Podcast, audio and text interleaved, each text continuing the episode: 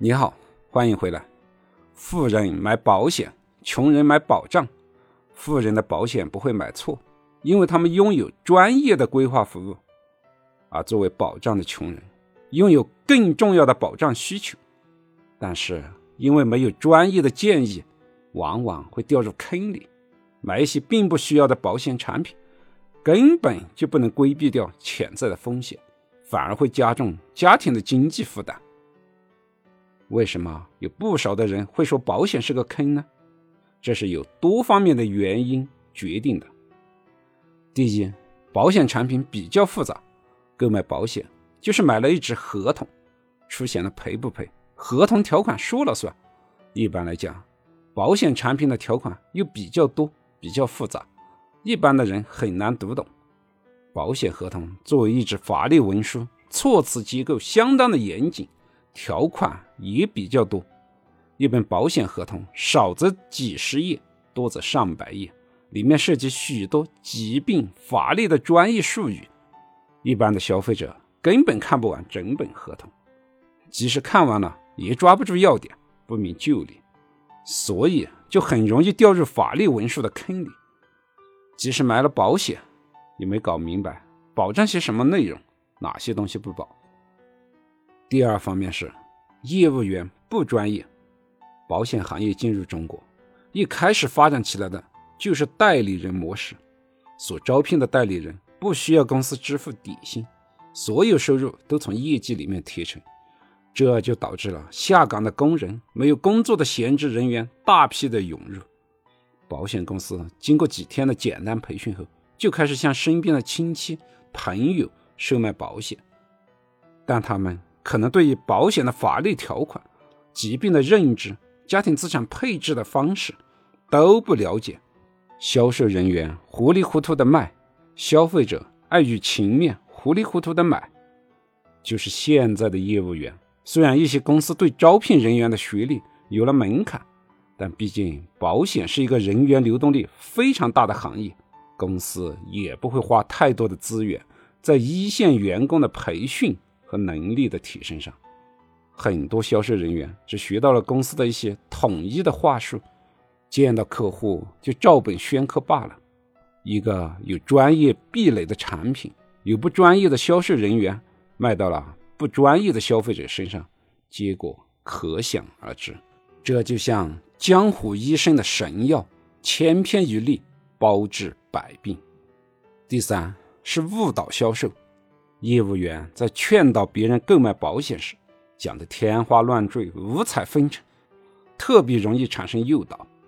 听的人受到诱惑也难免心动，于是头脑一热，没有经过仔细的、认真的考虑研究，就掏钱购买了。后来发现收益根本没那么多，或者保障根本不是那么回事，于是就认为又被保险坑了。其实坑人的不是保险。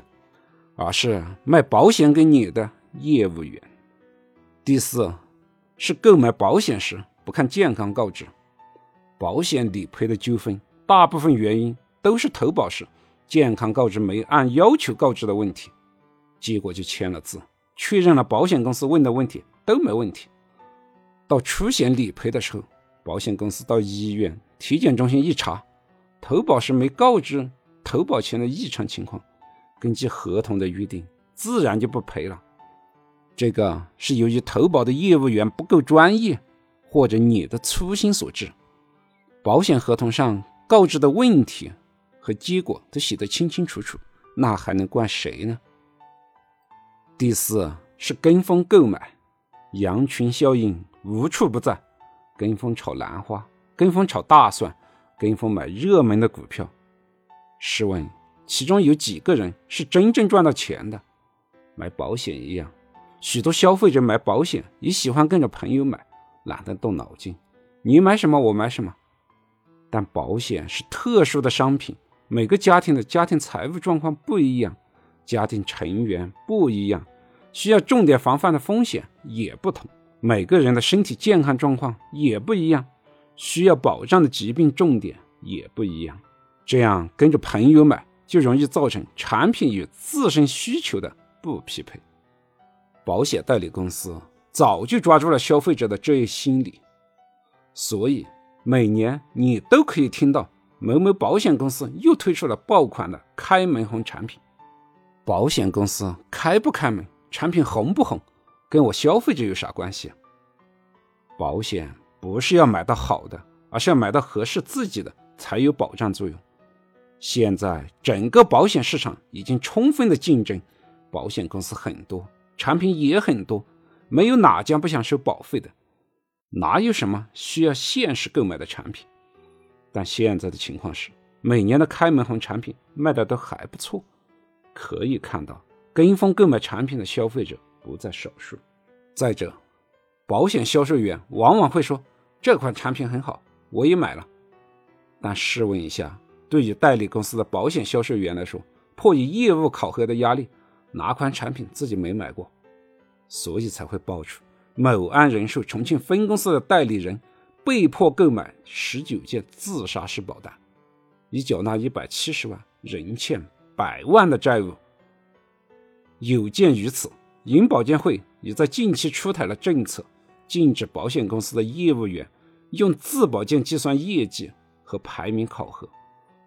虽然这个保险销售员和你的关系很好，但你毕竟不可能知道行业的内幕。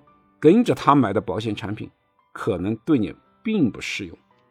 每个人的保险需求不一样，跟风购买会引你入坑。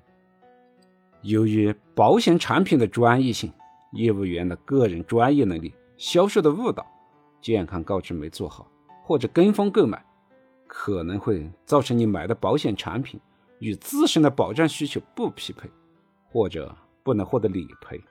这就导致了很多人认为保险是个坑，但家庭确实又需要得到保险的保障。